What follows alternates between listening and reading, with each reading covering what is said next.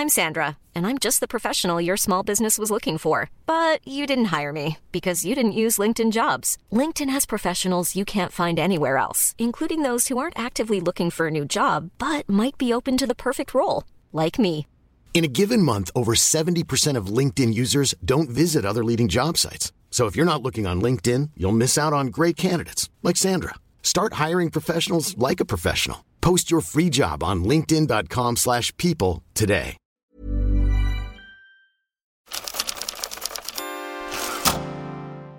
Le son, dont la musique, est vraiment un rebond. Je m'en sers comme d'un langage à part entière, c'est comme des mots.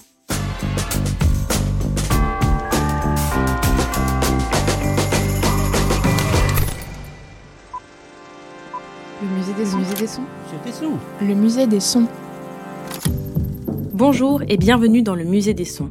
Nous sommes toutes et tous émus par des rythmes, transportés par des mélodies, emportés par un refrain familier.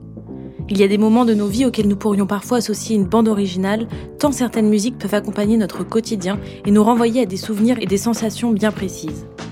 D'ailleurs, plusieurs études scientifiques ont démontré que la musique influait sur notre psychisme et nos comportements et nous apportait un état de bien-être et des émotions positives. Elle pouvait même aller jusqu'à réduire notre hypertension artérielle. Bref, la musique titille nos sens et produit incontestablement des effets sur nous. Mais comment raconter la musique? Rebecca Manzoni est journaliste, chroniqueuse musicale et productrice de radio. Depuis 2013, elle parle de musique à l'antenne de France Inter. Elle décortique les tubes les plus mythiques en traversant les genres et les époques. Passionnée par le son et la radio, elle raconte la musique en faisant chanter les mots. Ces mots. Aujourd'hui, on parle de radio, de jingle et de musique qui nous bouleversent. Bienvenue dans le musée des sons de Rebecca Manzoni.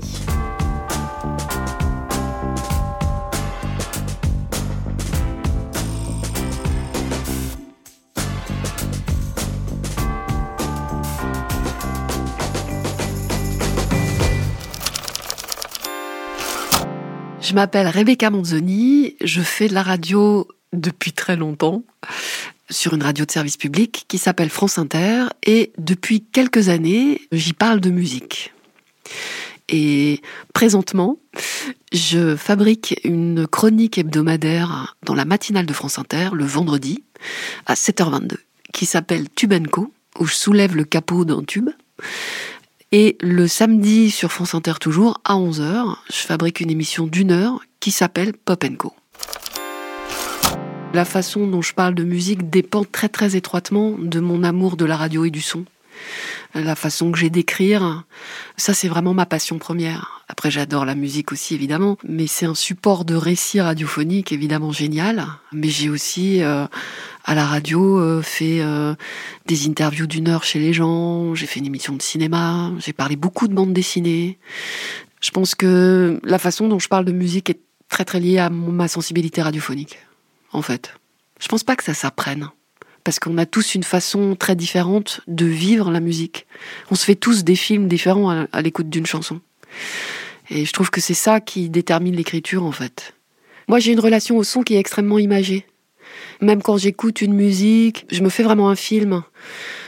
J'ai une relation au son qui est imagée autant pour la musique que pour la radio. C'est ce qui m'a donné envie d'en faire, d'ailleurs c'est-à-dire à écouter la radio ou à, à, saigner des disques, parce que on est dans un film euh, très intime, très personnel, on se plante le décor. Euh, euh, c'est d'ailleurs aussi pour ça que j'adore les BO.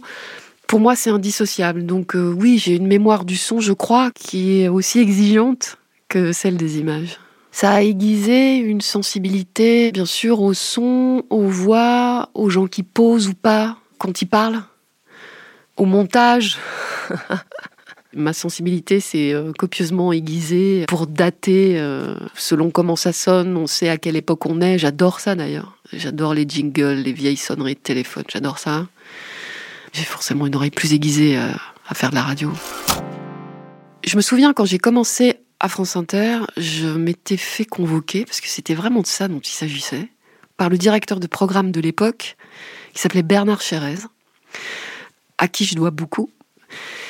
Et il a commencé à me parler de ma voix. Et en gros, il était en train de me dire que j'avais une voix de merde, que j'avais pas la voix assez grave ou quelque chose comme ça. Ou peut-être qu'elle était trop précieuse. Et j'étais mortifiée de ça. Ça m'a fait vraiment atteint. Donc ça m'a fait vachement réfléchir. Je me suis dit, Ouah, attends, faut que tu prennes des cours de chant. Alors je me suis mise à chanter. C'était très agréable, mais je suis pas sûre que ça m'a apporté grand chose. En revanche, je pense que j'avais toujours euh, ce problème où, euh, avec le stress, j'ai la voix qui peut monter d'un ton. Donc c'est pas tant un travail que d'avoir le réflexe de dire pose ta voix. Et je vis avec quelqu'un qui a les oreilles extrêmement affûtées, qui va me dire, euh, même dans la vie, pardon, pose ta voix. Si par exemple il y a énormément de volume sonore, je vais avoir tendance à forcer. Et ça peut être assez désagréable au fond. Donc c'est pas tant un travail que d'avoir une sorte de réflexe qui est devenu quasiment plavolien de poser sa voix. La voix, ça raconte tellement tout je pense que quand j'avais une voix que Bernard Chérez me disait merdique, c'était moi. Et que quand j'ai essayé de la poser davantage, c'est moi aussi, en fait. Voilà. Ça apprendre à se connaître aussi, je crois. C'est sûr même. L'écriture radiophonique, c'est vraiment une passion pour moi. Le son, dont la musique, est vraiment un, rebond. Je m'en sers comme d'un langage à part entière du son, en fait. C'est comme des mots. C'est-à-dire que l'émission que je fabrique le samedi matin, par exemple, qui s'intitule Pop Co, il y a toute une partie, et d'ailleurs parfois c'est l'émission en entier, mais il y a un récit. Donc c'est une histoire où je vous embarque dans euh, l'histoire du slow, par exemple. Et je vais me servir des sons d'ambiance, de la musique évidemment, des interviews, des archives.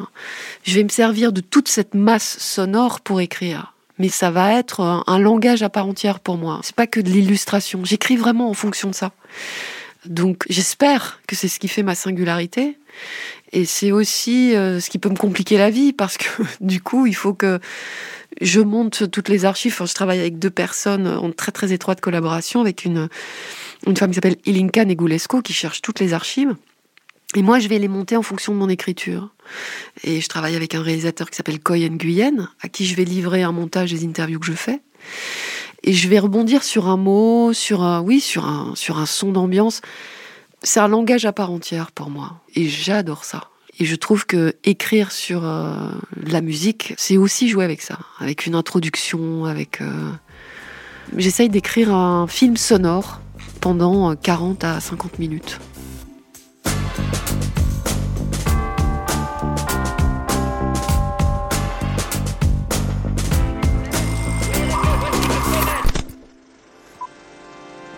Le musée des sons. Le musée des sons. des sons. Le musée des sons. Allô? Qu'est-ce qu'il y a? Je te réveille? Le matin de matinalière, c'est-à-dire quand on se réveille très très tôt, ou en tout cas avant toute la maisonnée, pour ce qui me concerne, c'était 5h30, donc avant mes enfants et mon mari. Et là, le son est ton ennemi. Parce que l'idée, c'est évidemment de faire le moins de bruit possible. Donc le premier son de ma journée, il fallait qu'il soit ultra bref. Euh, c'est le son de mon réveil que j'éteins dans la seconde pour euh, ne réveiller personne. Et en même temps, j'en mettais plusieurs pour être sûr de me réveiller. Quand on est matinalier, le son c'est l'ennemi et l'une de mes plus grandes fiertés, c'est que en sortant de chez moi, donc je, descendais pieds nus avec mes chaussures dans les mains, je fermais la porte le plus doucement possible et à l'extérieur, il y a deux interrupteurs, exactement les mêmes. Celui de gauche, c'est la sonnerie, celui de droite, c'est la lumière. Ma grande angoisse pendant six années, ça a été d'appuyer sur la sonnerie au lieu de la lumière. Et ça ne m'est jamais arrivé. Je suis très fière de ça. Le son d'une bonne idée, pour moi en ce moment en tout cas, le son d'une bonne idée, c'est quand j'entends mon réalisateur, Koy Nguyen, qui est donc réalisateur de Popenko, quand je l'entends se marrer devant son écran en lisant mon script. C'est-à-dire que je travaille malheureusement beaucoup dans l'urgence et il a la générosité et le talent de s'y plier, parce que du coup, il travaille très vite aussi, et je trouve euh, brillamment. Et quand j'entends Coy qui se marre, ou qui a un petit rire euh, sous le casque parce qu'il est surpris par euh, ce que je viens d'écrire, ou parce qu'une idée le fait marrer, ou quoi, ça, je sais que c'est une bonne idée. Enfin, ça me rassure. Hein. Un son de mon enfance qui n'existe plus c'est l'habillage sonore qui avait été collé au son du Minitel quand se dévoile le visage de François Mitterrand le 10 mai 1981. Je m'explique un peu plus précisément. Le 10 mai 1981, un socialiste est arrivé en tête de l'élection présidentielle française, ce qui était un événement, dans ma famille en tout cas. Et c'était le Minitel, ce qui à l'époque, en 81, était la pointe de la technologie. Et j'ai réécouté cette archive de l'élection de Mitterrand il n'y a pas longtemps, et c'est absolument génial, parce que au moment où son visage apparaît à gros pixels sur l'écran de télé qui nous montre un écran de Minitel, il y a une espèce de c'est un son de conte de fées comme si c'était un coup de baguette magique. Et ce qui est extraordinaire, c'est que derrière, tu as deux journalistes qui tirent la gueule, Étienne Moujotte et Jean-Pierre Elkabach, qui, à mon avis, doivent avoir les boules que, que Mitterrand soit élu, parce qu'il n'était évidemment pas du tout de ce bord-là. Et donc, ce son de baguette magique sur les pixels du Minitel avec le visage de Mitterrand, et les deux autres derrière, qui essayent de donner le change, ce qui les trahit, c'est leur silence. C'est-à-dire qu'ils sont sous le choc.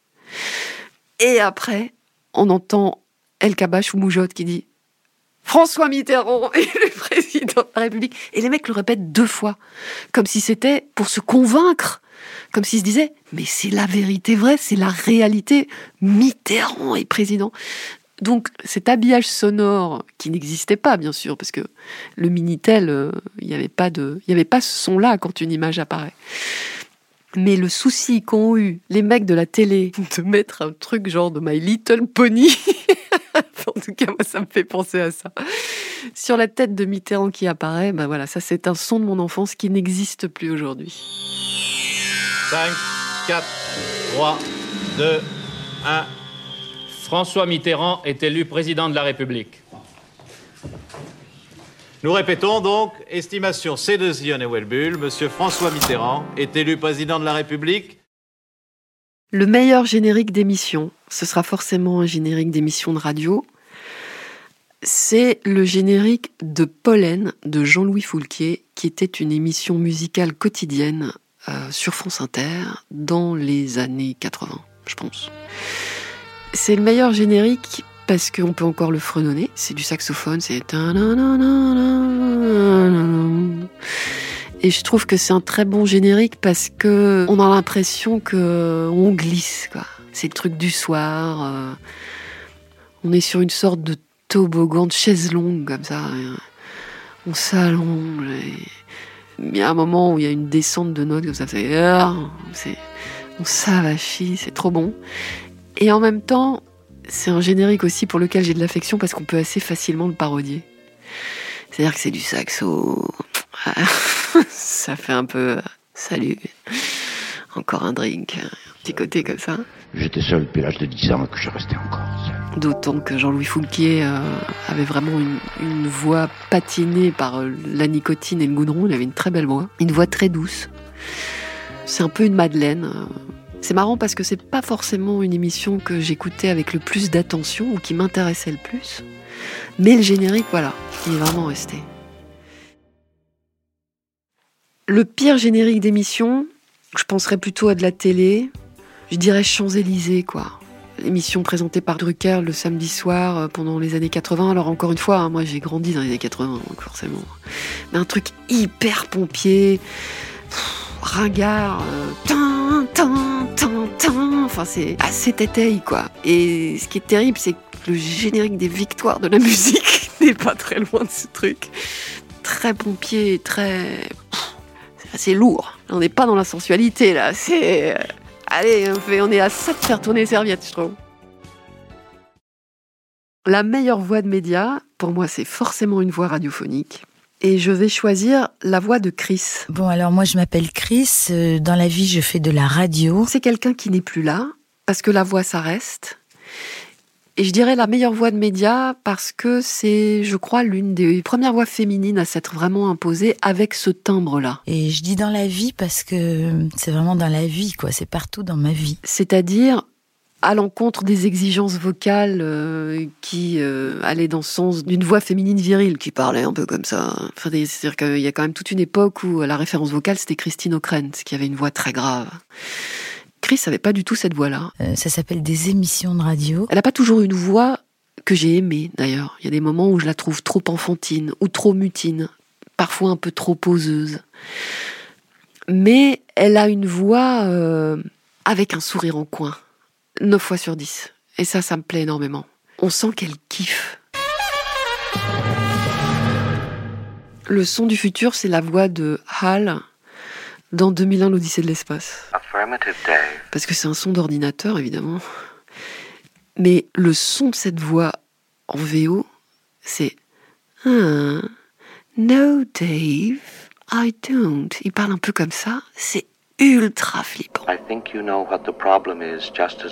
Je suis plutôt euh, amie avec les nouvelles technologies. enfin, en tout cas, euh, je, suis pas du tout réfractaire euh, vis-à-vis de tout ça. Je sais pas euh, quelle sera l'emprise précisément de la technologie et, et de l'intelligence artificielle euh, demain. Mais j'espère que ce sera pas le son du futur en fait. I know that you and Frank were planning to disconnect me. And I'm afraid that's something I cannot allow to happen. This conversation can serve no purpose anymore. Goodbye. Le son du confinement, ben, c'est le cliquetis d'un clavier. hein.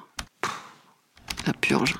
Ou alors, c'est le cliquetis d'un clavier, mais c'est aussi la phrase Allô Vous m'entendez?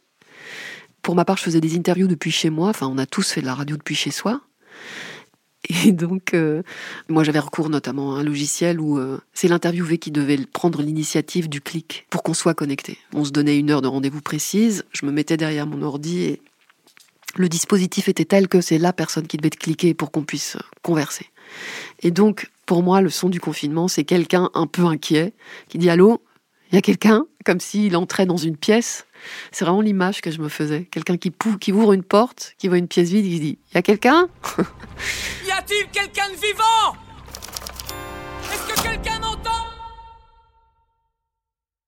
Le son qui me crispe le plus, alors je pense que c'est assez partagé et c'est assez cliché, mais c'est le son d'un ongle sur un tableau noir. Oh, ça, rien que d'en parler, c'est ça me hérisse le poil. C'est insupportable. Le son de Paris, ça va être hyper cliché parce que je suis une provinciale qui a très très longtemps rêvé de Paris. Pour moi, le son de Paris, c'était euh, le peup du métro quand tu montes dedans, qui est un son qui me réjouissait, qui m'était pas du tout pénible. Je suis arrivée à Paris, j'étais ravie du monde aux heures de pointe.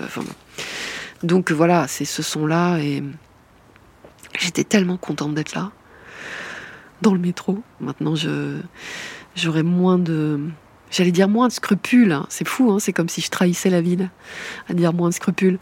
Euh, non, moins de regrets à la quitter. Je vieillis, Euh, j'aspire à d'autres choses.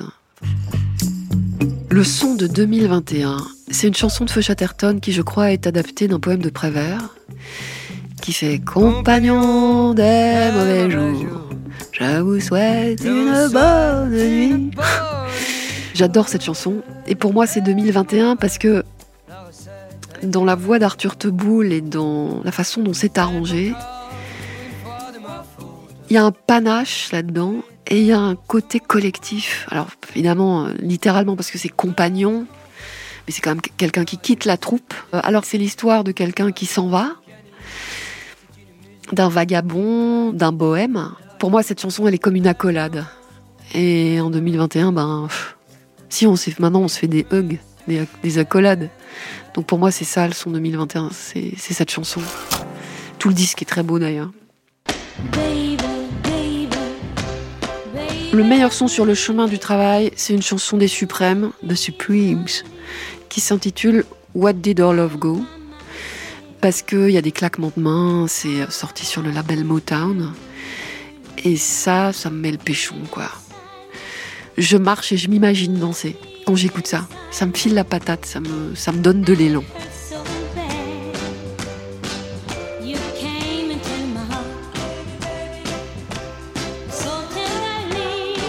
Le son de la maison de la radio, le cliquetis que fait le bouton d'ordre, c'est-à-dire que quand on est en studio et qu'on met un casque, si on veut parler à la personne qui est derrière la vitre sans que les auditeurs nous entendent, par exemple, là imaginons qu'on diffuse un disque, eh ben j'appuierai sur le bouton du micro d'ordre pour lui dire euh, qu'est-ce qu'on fait après, euh, combien de temps il nous reste. Et ce cliquetis-là, euh, pour moi, c'est le son de la maison de la radio. Un son qui me fait rire, Ça, c'est très difficile de répondre parce qu'il y a plein de sons qui ont de l'humour, mais souvent les sons qui ont de l'humour sont les sons imprévus, les sons les plus inattendus. Donc je pourrais parler de, souvenirs de reportage, mais il y a des sons évidemment euh, qui ont de l'humour, euh, qui sont utilisés dans les Tex Avery, enfin tous les sons de cartoon. Donc le son qui me fait rire, c'est plus un souvenir de, de réplique. Par exemple, le jour où David Bowie est mort, ce qui était un jour triste, il y a un truc dans le stress et le speed de ce moment-là qui m'a fait euh, marrer. C'est que on a tout de suite évidemment appelé le correspondant à Londres, qui s'appelle Franck Matevon. La façon dont ça s'est passé, c'est que il a dû évidemment être pris de court par la nouvelle. La, nouvelle de la mort de Bowie est arrivée à 8h moins 2. Il était à l'antenne à 8h01. Donc tu as 3 minutes pour réagir. Et j'entends Marc Fauvel, qui présentait le 8h, appeler Franck en direct, tout ça. Il lui dit oui, alors euh, Franck, on vient d'apprendre la mort de David Bowie euh, il y a cinq minutes. Et Franck, avant de commencer à parler, a dit très naturellement Oui, enfin, il y a cinq minutes, il y a plutôt une minute. Et ça, j'étais en studio à ce moment-là où je devais aussi réagir en direct. Donc, euh, et ça, ça m'a vraiment fait marrer parce que je l'imaginais chez lui, coiffé comme un dessous de bras en caleçon, à essayer de se dire Ok, alors attends, David Bowie né en truc, les albums, les trucs. Et ça, c'est un, voilà, c'est un souvenir radiophonique relativement récent qui m'a fait rire sur le moment parce que c'était parce que je l'ai imaginé chez lui au réveil et parce que c'était un, moment à la fois triste et stressant. Un son qui me fait pleurer, c'est la voix de mon père, qui est mort il y a un peu plus de trois ans.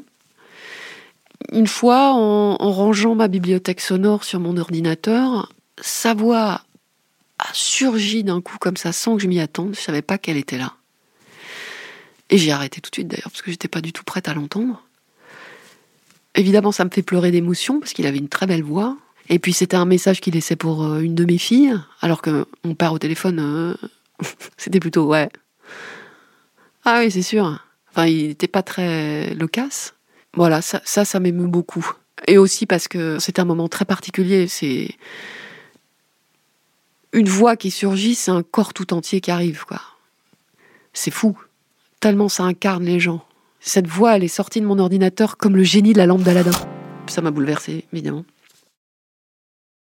un son qui a marqué ma vie et que je n'ai pas déjà cité. Un vieux jingle de France Inter. Parce que j'adore les jingles et l'histoire des jingles.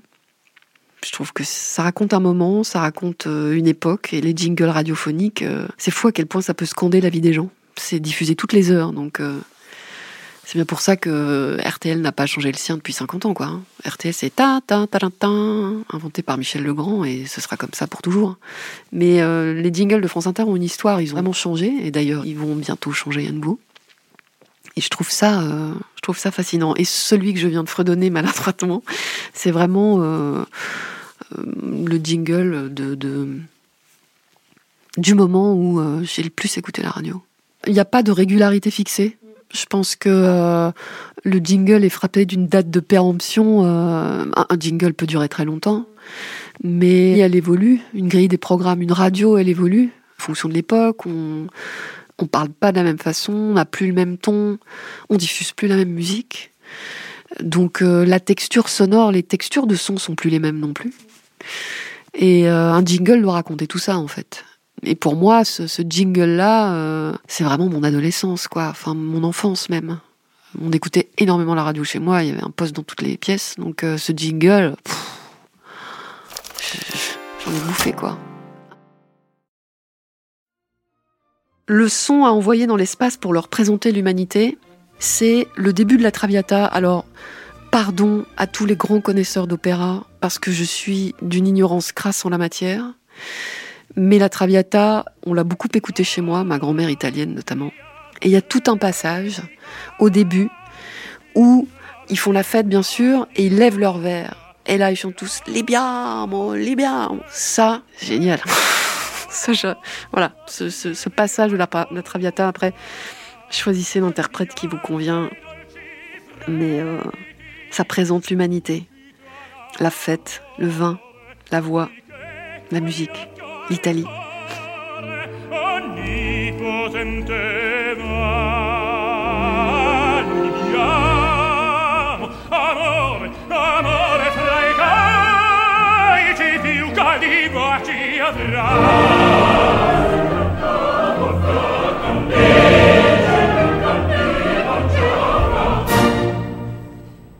Le son qui me fait aller mieux, c'est une chanson en italien. À la fois, ça me fait aller mieux et en même temps, ça peut vraiment m'effondrer en fait. C'est une chanson d'un chanteur, d'un des plus grands chanteurs italiens, selon moi, qui est mort d'ailleurs maintenant, qui s'appelle Lucio Battisti. Et cette chanson, elle s'intitule E penso a te. Et je pense à toi. Ce sont des paroles très simples, où c'est un homme qui dit euh, à une femme ou à un homme, en tout cas à quelqu'un, qui pense à lui ou à elle tout le temps, quoi qu'il fasse. Il met même des bribes de conversation et, je pense à toi. Déjà, c'est de l'italien. Euh, euh, moi, toute la famille de mon père était italienne, donc ça me touche alors que je parle pas italien bêtement. Je le regrette. La façon dont Lucio Battisti chante, c'est quasiment un murmure au début. Ça te. Le type a, le cœur dans ta main, il appuie, quoi. Ça me bouleverse par la façon dont il le dit. Il le dit à peine, sur la pointe des pieds. Et en même temps, on a l'impression qu'il peut pas faire autrement que de le dire quand il chante. Voilà, c'est ça. Et à un moment de la chanson, il y a un cœur rien que d'en parler, tu vois, ça me, ça me fout la chair de poule. Il y a un cœur qui se met à chanter. Un truc collectif comme ça. Oh, ça arrive d'un coup. Ça, ça me fait aller mieux. Et ça m'attriste en même temps.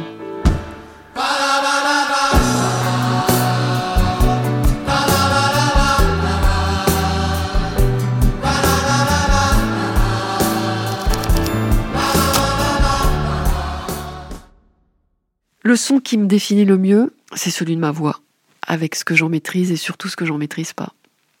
Et des fois, ce qu'on maîtrise pas, on se dit putain. Bon, donc moi j'ai avec quelqu'un qui qui fait de la radio et qui a vraiment euh, des oreilles euh, ultra affûtées qui va me dire ouais mais là t'as vu comme tu parles, tu présentes un concert mais là t'as trop forcé, ça, ça me ça me démonte. Parce que 9 fois sur 10, il a raison. Ça me, ça me, ça me fait vraiment chier. je me dis, ah, mais là, voilà. Là, on a senti que tu étais stressé, on a senti que, euh, que tu étais fatigué. La fatigue, ça s'entend. Des fois, c'est bien la fatigue parce qu'on lâche prise. Et puis, il y a des moments, au-delà d'un certain seuil, c'est plus très constructif, quoi. Donc on peut entendre qu'on est fatigué, on peut entendre, euh, à la limite d'être mal à l'aise. Pourquoi pas? Ça peut être touchant d'être mal à l'aise. Euh, on peut entendre qu'on prend la pause.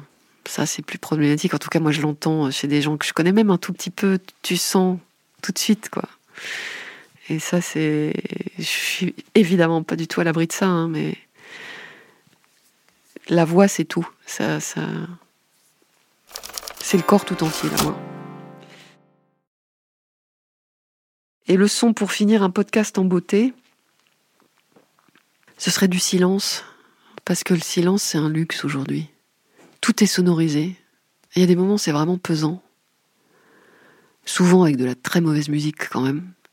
Je suis passée dans un endroit cet été, par exemple, où il y avait de la musique tout le temps, comme si les gens avaient besoin de remplir le vide, comme si le silence était totalement insupportable. Donc le silence est un luxe.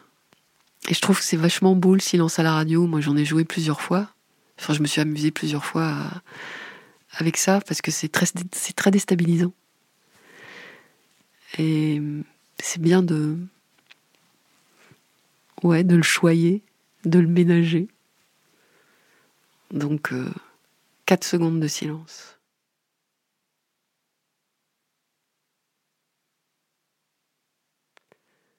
Voilà.